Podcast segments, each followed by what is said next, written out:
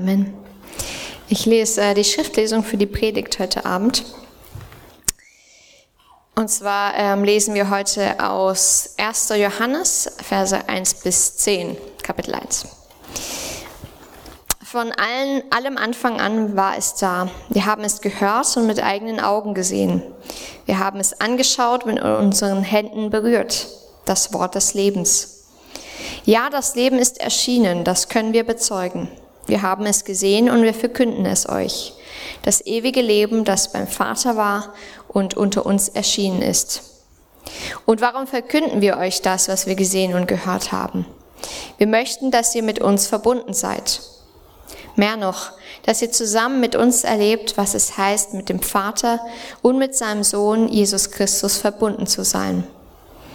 Wir schreiben euch diesen Brief, damit wir alle, ihr und wir, die Freude, die Gott uns schenkt, in ihrer ganzen Fülle erleben. Die Botschaft, die wir von Jesus Christus empfangen haben und die wir an euch weitergeben, lautet, Gott ist Licht. Bei ihm gibt es nicht die geringste Spur von Finsternis. Wenn wir behaupten, mit Gott verbunden zu sein, in Wirklichkeit aber in der Finsternis leben, lügen wir. Und unser Verhalten steht im Widerspruch zur Wahrheit. Wenn wir jedoch im Licht leben, so wie Gott im Licht ist, sind wir miteinander verbunden. Und das Blut Jesu, seines Sohnes, reinigt uns von aller Sünde. Wenn wir behaupten, ohne Sünde zu sein, betrügen wir uns selbst und verschließen uns der Wahrheit. Doch wenn wir unsere Sünden bekennen, erweist Gott sich als treu und gerecht. Er vergibt uns unsere Sünden und reinigt uns von allem Unrecht, das wir begangen haben. Wenn wir behaupten, wir hätten nicht gesündigt, machen wir Gott zum Lügner und geben seinem Wort keinen Raum in unserem Leben. Das Wort des Herrn. Ja, Gott segne jetzt Alex, wenn er uns ähm, ja diese Worte auslegt und predigt. Lass unsere Herzen offen sein für dein Wort und lass uns wirklich verändert heute rausgehen. Amen.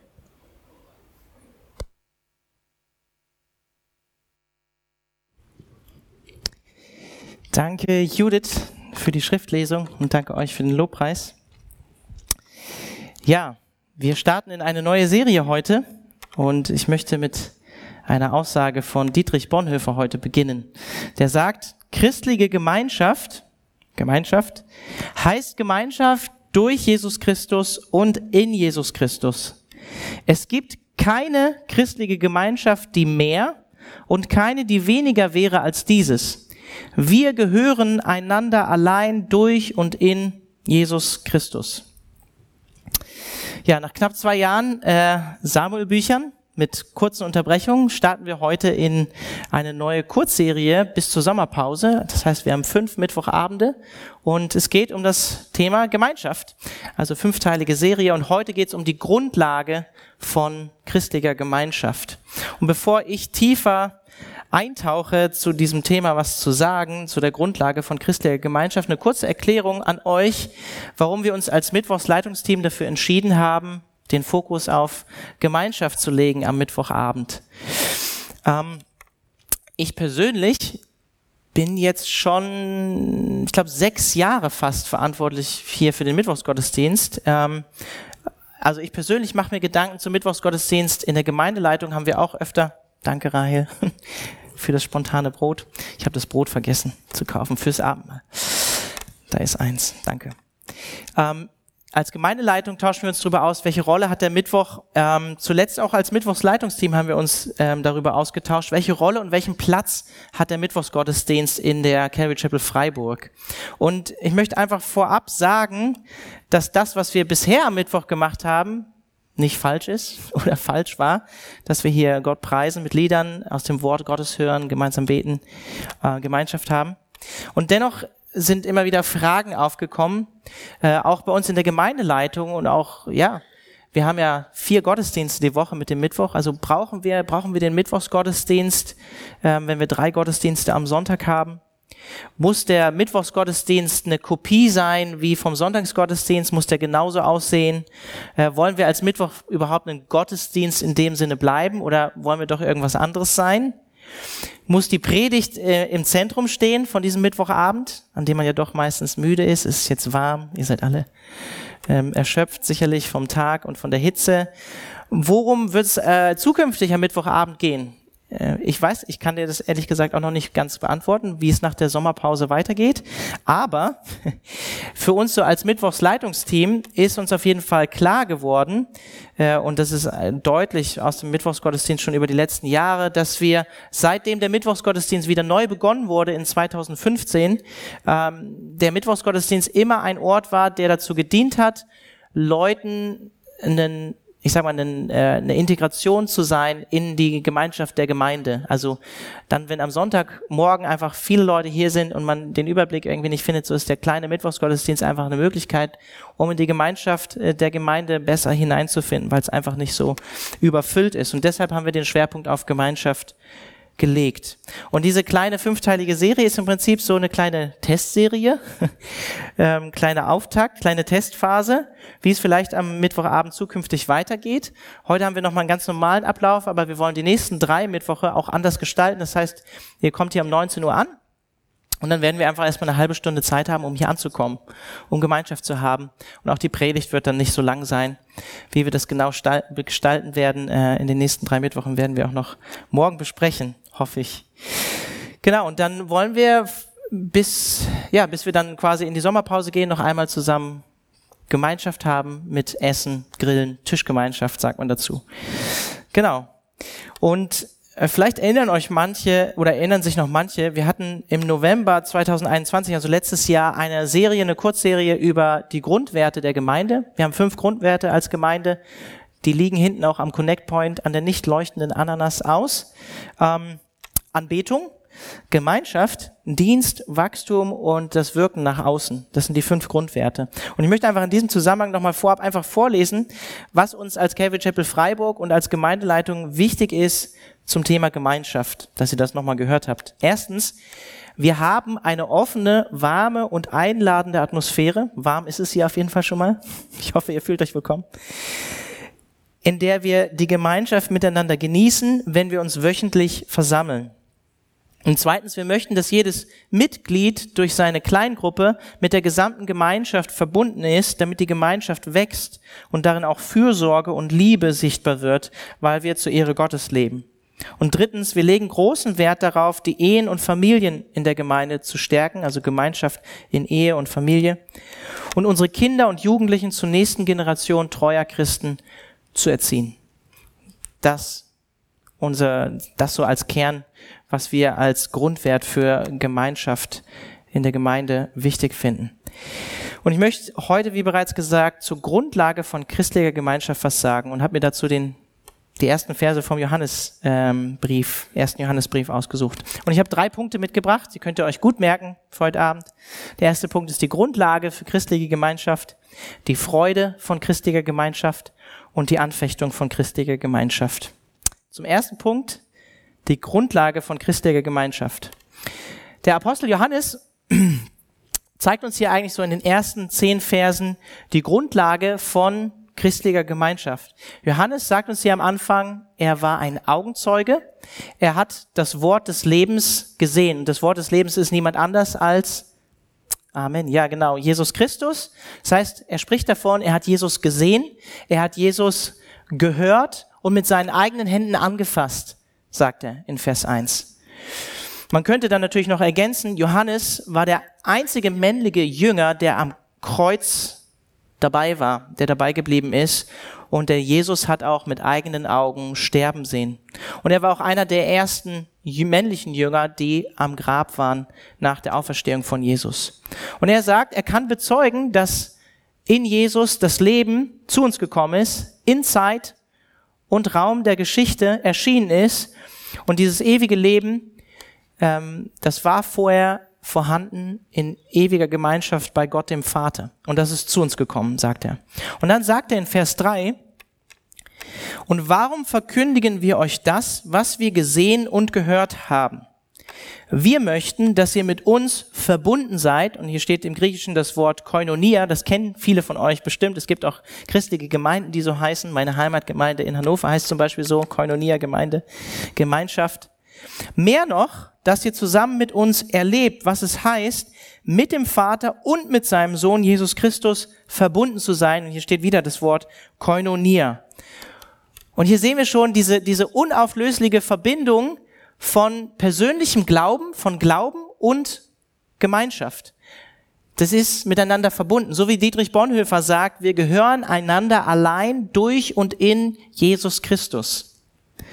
Und Johannes lädt hier die Hörer seines Briefes ein und sagt, wir als Apostel, wir haben Jesus gesehen, wir haben Jesus ähm, angefasst, wir hatten Gemeinschaft mit ihm und wir bezeugen auch euch, dass das ewige Leben von Gott dem Vater in der Verbindung zu Jesus Christus zu finden ist. Und wir möchten als Apostel, dass auch ihr mit uns in diese ewige Gemeinschaft von Vater und Sohn tretet und dass ihr dadurch mit uns verbunden seid. Das heißt, Johannes sagt, die christliche Gemeinschaft und Verbindung entsteht dort, wo Menschen durch den lebendigen Glauben an Jesus Christus in diese ewige Gemeinschaft von Vater, Sohn und Heiligen Geist hineingezogen werden, auch wenn der Heilige Geist hier am Anfang noch nicht direkt erwähnt wird. Und in diesem Sinne ist christliche Gemeinschaft der natürliche Ausdruck und ein Gnadenzeichen von der Gegenwart des dreieinigen Gottes, weil Gott ewiglich in sich Gemeinschaft ist. Die Trinität, die Dreieinigkeit, habe ich vor ein paar Wochen auch am Sonntag drüber gepredigt. Das heißt, echte christliche Gemeinschaft kann nur dort sein, wachsen, entstehen, wo Menschen im Glauben mit dem Haupt des Leibes verbunden sind, mit Jesus Christus. Und ich finde, ähm, Johannes Calvin sagt das in seiner christlichen Unterweisung von 1537 sehr gut. Er sagt, alle Erwählten, das seid ihr, die ihr glaubt, alle Erwählten sind durch das Band des Glaubens zu einer Kirche, einer Gemeinschaft, einem Gottesvolk verbunden. Und Jesus, unser Herr, ist der Führer, der Fürst und das Haupt des einen Leibes. Denn in ihm wurden wir vor Erschaffung der Welt, Epheser 1, erwählt, um dereinst in der Zukunft im Reiche Gottes gemeinsam versammelt zu sein. Alle von Gott Erwählten sind dergestalt in Christus verbunden, so dass sie alle von einem einzigen Haupte abhängen, sowie aus einem Körper wachsen und sind auf gleiche Art wie die Glieder eines Leibes miteinander verbunden. Sie sind wahrhaft eins, weil sie im selben Glauben, in derselben Hoffnung und in derselben Liebe aus demselben Geiste Gottes leben und zur selben Erbschaft berufen sind zum ewigen Leben. Ich finde, Calvin sagt das hier treffend, sagt es stark, dass es, dass es heißt, dass wir durch, den Band, durch das Band des Glaubens verbunden sind und im selben Glauben stehen. Das heißt, in Jesus Christus sind wir gemeinsam vor Grundlegung der Welt erwählt, hier und heute, so wie wir jetzt hier sitzen, in ihm angenommen und in Ewigkeit werden wir durch Jesus Christus miteinander vereint sein im zukünftigen Reich Gottes. Das heißt, unsere, unsere jetzige irdische Gemeinschaft, die wir hier als Christen hoffentlich meistens genießen, das ist ein Vorschatten von der ewigen Gemeinschaft, die wir gemeinsam mit Gott für immer haben werden. Das ist vielleicht manchmal ein bisschen beängstigender Gedanken, äh, Gedanke, wenn Bonhoeffer zum Beispiel sagt, wer seinen Bruder oder seine Schwester ansieht, der soll wissen, dass er ewig mit ihm oder ihr vereinigt sein wird in Jesus Christus. Könnt ihr euch jetzt mal umschauen, so? Kenne ich die Person neben mir überhaupt? Also ich werde ewig vereinigt sein in Jesus Christus mit meinen Geschwistern. Manche von euch denken jetzt vielleicht, oh Herr, hilf. Ich weiß es nicht. Aber wir werden ja umgestaltet werden und verherrlicht werden in das Ebenbild von Jesus und auch unsere Schwächen und Fehler werden Vergangenheit sein. Aber es ist schon ein krasser Gedanke, oder? Dass wir bestimmt sind ähm, füreinander für die Ewigkeit.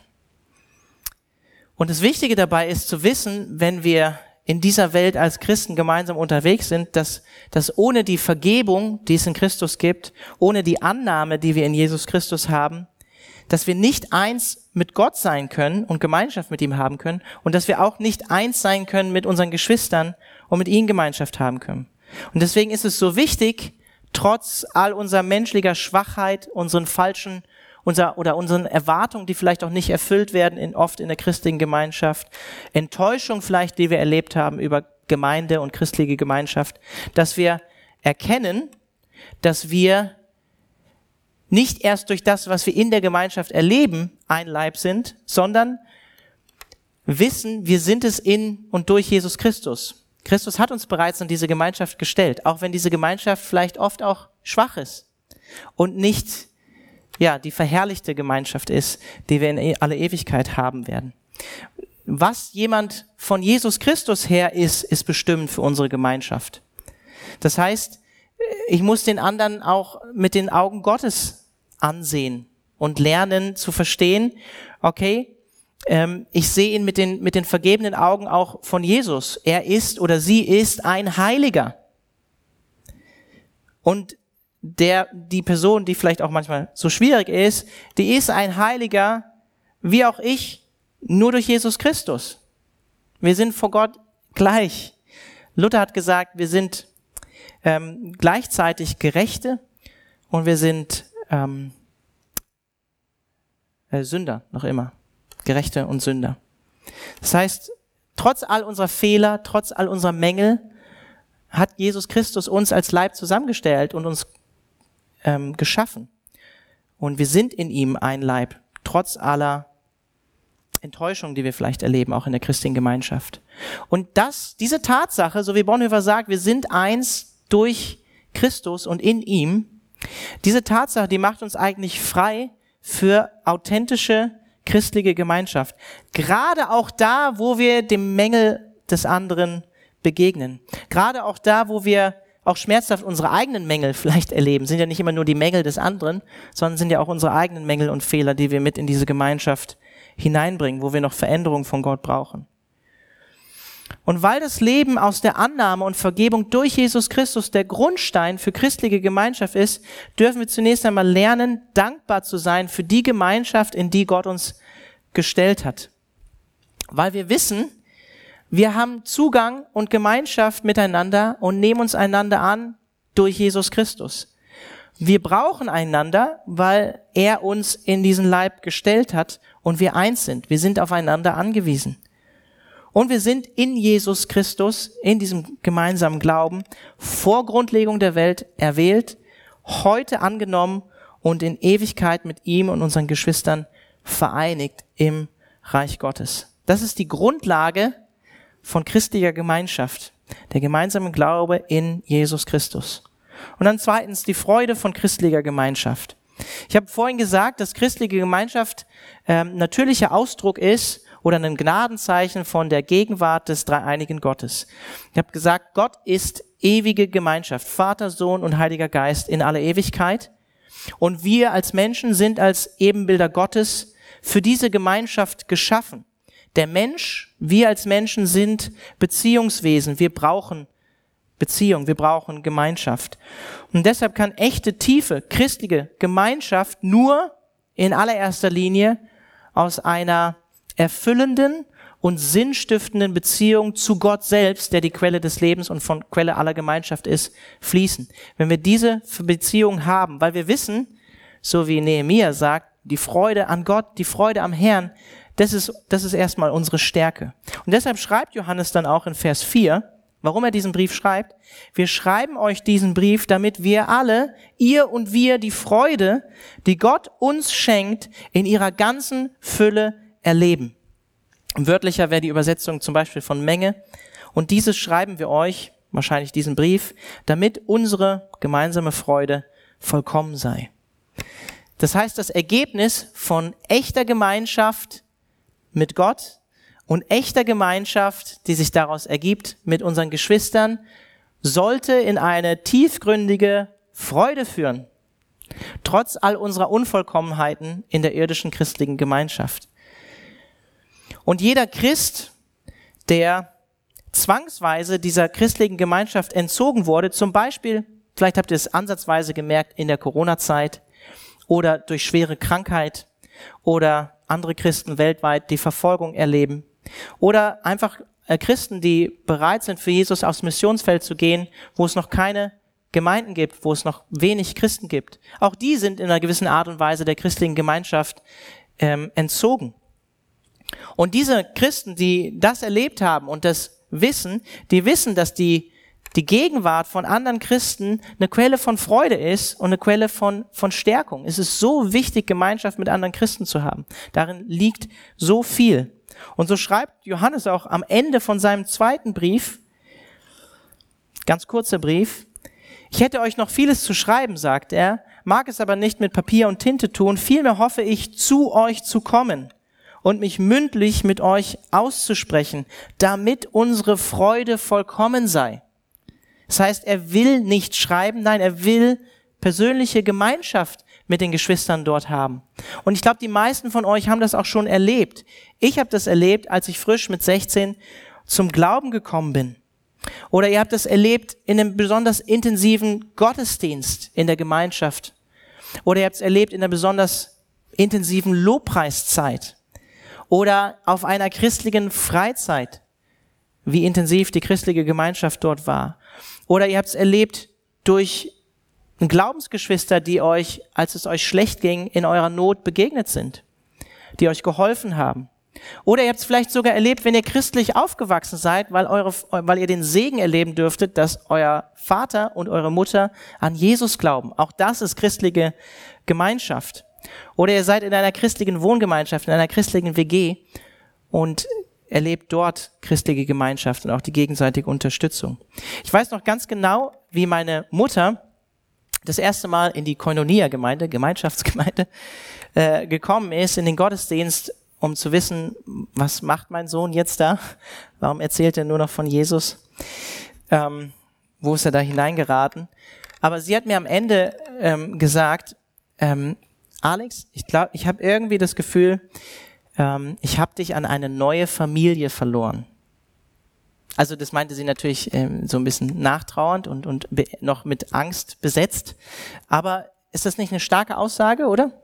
Also für die Gemeinde, für, für die Gemeinschaft der Gemeinde, dass da, obwohl ich diese Leute eigentlich vorher gar nicht kannte, so eine tiefe Bindung und Gemeinschaft entstehen kann, dass meine eigene leibliche Mutter sagt, sie hat das Gefühl, sie hat mich an eine andere Familie verloren. Also ist doch starkes Zeugnis für das, was Gott heute noch tun kann, oder?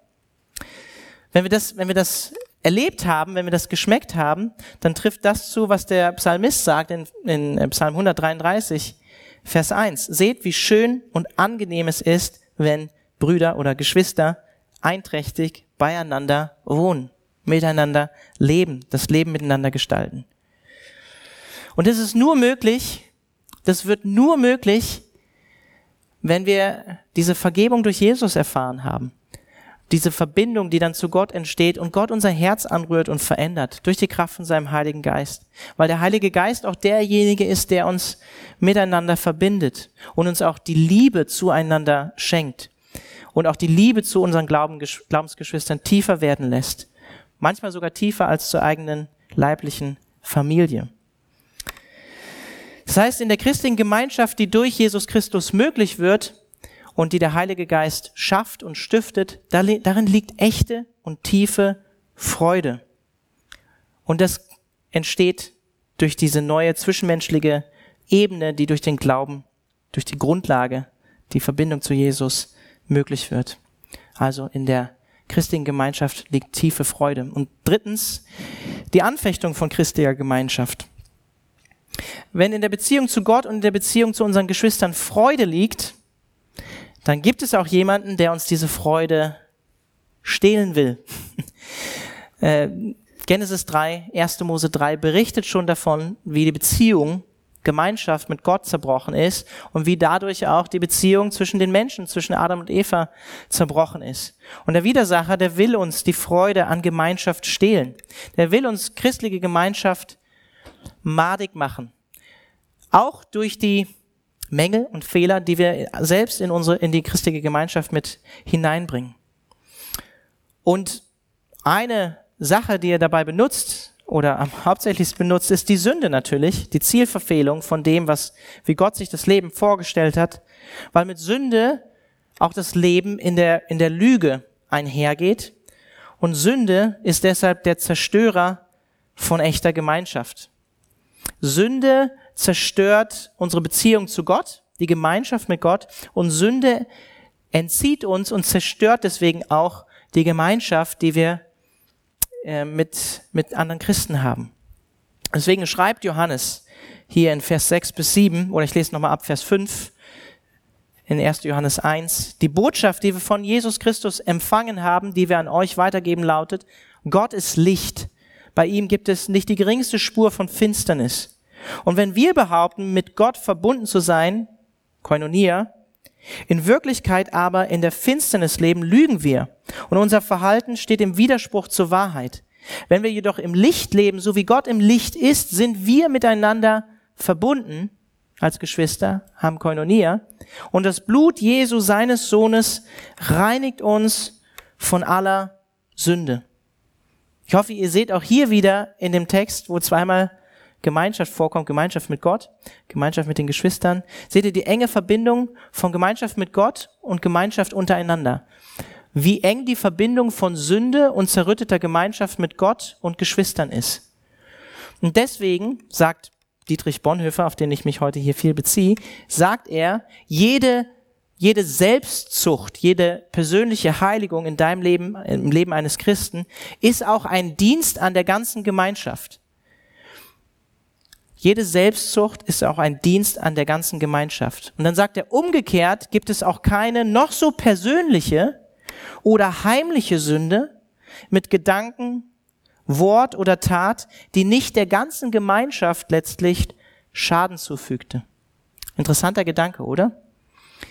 Also selbst meine persönlichen heimlichen Sünden, die ich hege und pflege, haben eine Auswirkung auf die christliche Gemeinschaft, in die Gott mich gestellt hat. Ist ja auch logisch. Ne? Ich gehe ja mit diesen dann auch in diese Gemeinschaft. Auch als Menschen, die wir von neuem geboren sind, wir haben am Sonntag von Alex Röhm ähm, davon gehört, dass es wichtig ist, dass wir von neuem geboren sind, von Herzen ein neues Herz bekommen, von Herzen glauben. Auch wir Menschen, die von neuem geboren sind, sind gut darin, eine Maske zu tragen, Dinge im Verborgenen zu halten und so zu tun, als wäre eigentlich alles in Ordnung. Und oftmals, so ist es zumindest bei mir und ich denke, bei dir ist es auch so, ist es unser Stolz, der uns daran hindert, Dinge vor Gott ans Licht zu bringen. Es kann aber auch die Angst sein, eben keine Schwäche in der Gemeinschaft der Gemeinde zeigen zu können. In der, in der, keine Schwäche in der Gemeinschaft der Heiligen zeigen zu können. Weil unter den Heiligen, da darf es keine Unheiligen geben, gell? Und dabei ist gerade das die Grundlage, die uns miteinander eigentlich verbindet, dass wir den anderen als Sünder kennen. und dass, dass wir genau wissen, der andere ist genauso äh, verloren als Mensch äh, und verlassen, wenn er nicht die Hilfe durch Christus empfährt und wenn wir nicht gemeinsam ähm, als Geschwister Jesus nachfolgen. Das ist die Grundlage, mit der wir als Christen leben können. Wir, wir kennen den anderen auch als Sünder. Verborgene, unbekannte Sünde auch die, die wir äh, so ähm, still und leise in unserem Herzen hegen und pflegen, die stört die Gemeinschaft mit Gott und deshalb natürlich auch die Gemeinschaft mit unseren Geschwistern. Und wenn Johannes hier davon spricht, dass wir im Licht leben sollen, dann bedeutet das nicht, dass wir fehlerlos sind, sondern es bedeutet, dass wir bereit dazu sind, unsere Finsternis immer wieder ans Licht zu bringen. Johannes geht davon aus, dass wir sündigen, dass wir Fehler haben, dass Finsternis in uns ist. Niemand von uns ist so wie Gott, dass er ganz rein Licht ist und keine Finsternis in ihm ist. Das bedeutet, nicht fehlerlos sein, sondern unsere Finsternis ans Licht zu bringen, Sünde auch beim Namen zu nennen und Sünde zu bekennen. Denn wenn wir das tun, sagt Johannes hier in Vers 7 am Ende, dann reinigt uns das Blut Jesu von aller Sünde und wir haben Gemeinschaft miteinander. Wir haben Gemeinschaft mit Gott und Gemeinschaft mit unseren Geschwistern. Diese Gemeinschaft wird darin dann erneuert und wiederhergestellt. Genau da geschieht wieder Durchbruch zu echter Gemeinschaft. Wenn wir vor Gott ehrlich werden oder auch den Mut haben, wenn uns ähm, eine Sünde schwer belastet, die mit einem Bruder oder einer Schwester vor Gott zu bringen und zu bekennen, der genauso Sünder ist wie ich und der mir die Vergebung von Jesus zuspricht in seinem Namen. Das mag sich vielleicht für manche von euch wie so eine her krasse Herausforderung oder vielleicht wie so eine Bürde anhören, aber das ist eigentlich, eigentlich ein Schlüssel, den Gott uns schenkt, der freiwillig ist, bekennt einander eure Sünden, sagt äh, Jakobus, ein Schlüssel für Freiheit, der uns gegeben ist, den wir nutzen können oder eben auch nicht nutzen können. Das ist ein wichtiger Schlüssel für Freiheit und die Grundlage für echte Verbundenheit mit Gott und für uns in der Gemeinde als Geschwister. Mehr habe ich eigentlich gar nicht zu sagen zu, zu dem Text von Johannes. Ich möchte euch einfach dazu einladen, wenn wir jetzt Abendmahl feiern, was uns ja auch Jesu Vergebung zuspricht und die Gemeinschaft, die wir in ihm als einen Leib haben, euch vor Gott vorbereiten, wenn wir jetzt gleich ein Lobpreislied nochmal gemeinsam singen, zu prüfen und dir folgende Fragen zu stellen. Wo bin ich vielleicht im Unrein mit Geschwistern? Wo muss ich vielleicht Versöhnung suchen und aktiv auf andere zugehen? Wo habe ich vielleicht mich versündigt an einem Bruder oder einer Schwester? Oder er oder sie sich an mir und mich verletzt und ich habe es der Person noch gar nicht gesagt und das steht auch zwischen uns. Wo gibt es vielleicht Punkte in deinem Leben, wo es dir an Selbstdisziplin oder Selbstzucht, wie Bonhoeffer sagt, fehlt und mangelt? Ähm, ist ja auch eine Gabe des Heiligen Geistes, ne? Selbstdisziplin ist, ist eine Frucht vom Heiligen Geist. Vielleicht kommen dir auch kon konkrete Sünden in den Kopf, die du auch bewusst begangen hast, aber noch nicht Gott bekannt hast, dann nutzt die Zeit auch dafür. Und vielleicht ist es auch so, dass dir tatsächlich die Freude an christlicher Gemeinschaft verloren gegangen ist. Und da möchte ich dich einfach fragen, warum das so ist. Wieso ist das so? Und was kannst du vielleicht tun oder was kann Gott dir zeigen, um das zu verändern oder das wieder verändern zu lassen? Genau. Ich lade die Lobpreiser gerne auf die Bühne ein. Ja, und wenn ihr das vor Gott bewegt habt während dem Lobpreislied, dann fühlt euch frei, nach vorne zu kommen und während dem Lobpreislied Brot und Wein zu empfangen, wenn ihr den gemeinsamen Glauben an Jesus teilt. Und dann nehmen wir gemeinsam das Abendmahl und ich werde dann noch für Brot und Wein danken. Ich bete noch zum Ende.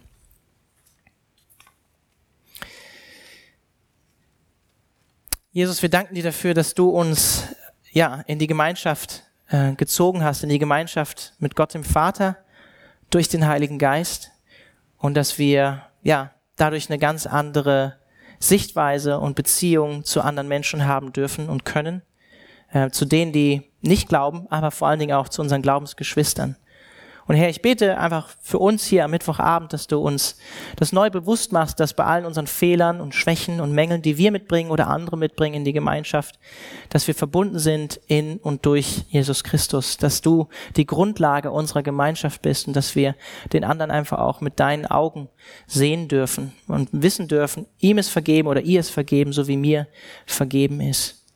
Herr, und ich bete auch darum, dass du die Freude der christlichen Gemeinschaft einfach erneuerst, hier auch am Mittwochabend, aber auch in unserer ganzen Gemeinde, dass wir, ja, eine Gemeinde sind, die ihre Freude am Herrn hat und die auch Freude aneinander hat, weil wir Freude an dir haben. Jesus, wir bitten dich auch um Bewahrung unserer Gemeinschaft, bitten dich darum, dass du deine Hand über uns hältst und dass du ähm, ja, es möglich machst, dass wir mutig sind, ähm, auch unsere Fehler und Mängel ins Licht zu bringen, um in echter, tiefer Gemeinschaft mit dir und den Geschwistern zu leben. Amen.